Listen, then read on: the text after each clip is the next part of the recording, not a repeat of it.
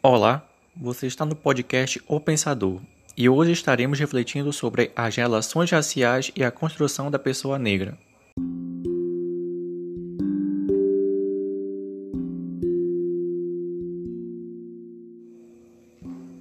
Para entender como se deu a construção da identidade da pessoa negra, devemos compreender o período no qual os negros foram inseridos na sociedade brasileira, que se deu em 1949 em São Vicente onde ele era a principal força de trabalho, cumprindo funções sem remuneração e sofrendo castigo por parte dos senhores.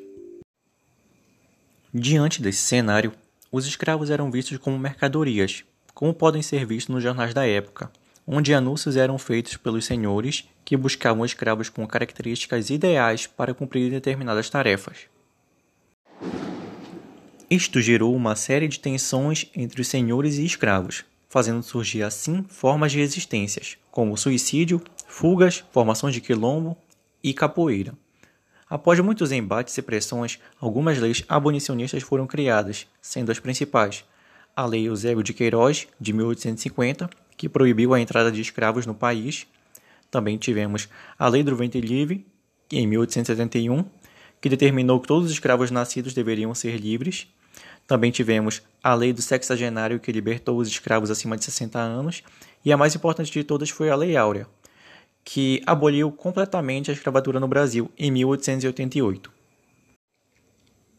Apesar da abolição da escravidão, os negros se viram em uma situação difícil, pois não havia a inclusão da mão de obra negra no mercado de trabalho, nem mesmo acesso à educação, tendo em vista que a mão de obra europeia já se fazia presente. Já no início da década de 30, o Brasil passou por um período de inserção de ideologias racistas vindas da Europa. Apesar disso, o país já estava bastante miscigenado, fazendo com que houvesse um processo de aceitação dos traços negros e miscigenados.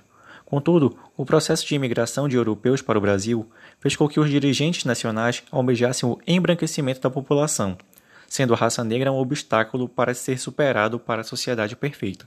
Desde então, a sociedade brasileira se desenvolveu sob estruturas que menosprezam os negros, seja no mercado de trabalho ou nos ambientes de convívio comum, mascarando a ideia de que não há racismo no país, disfarçando o preconceito em piadas e brincadeiras que menosprezam a cultura negra.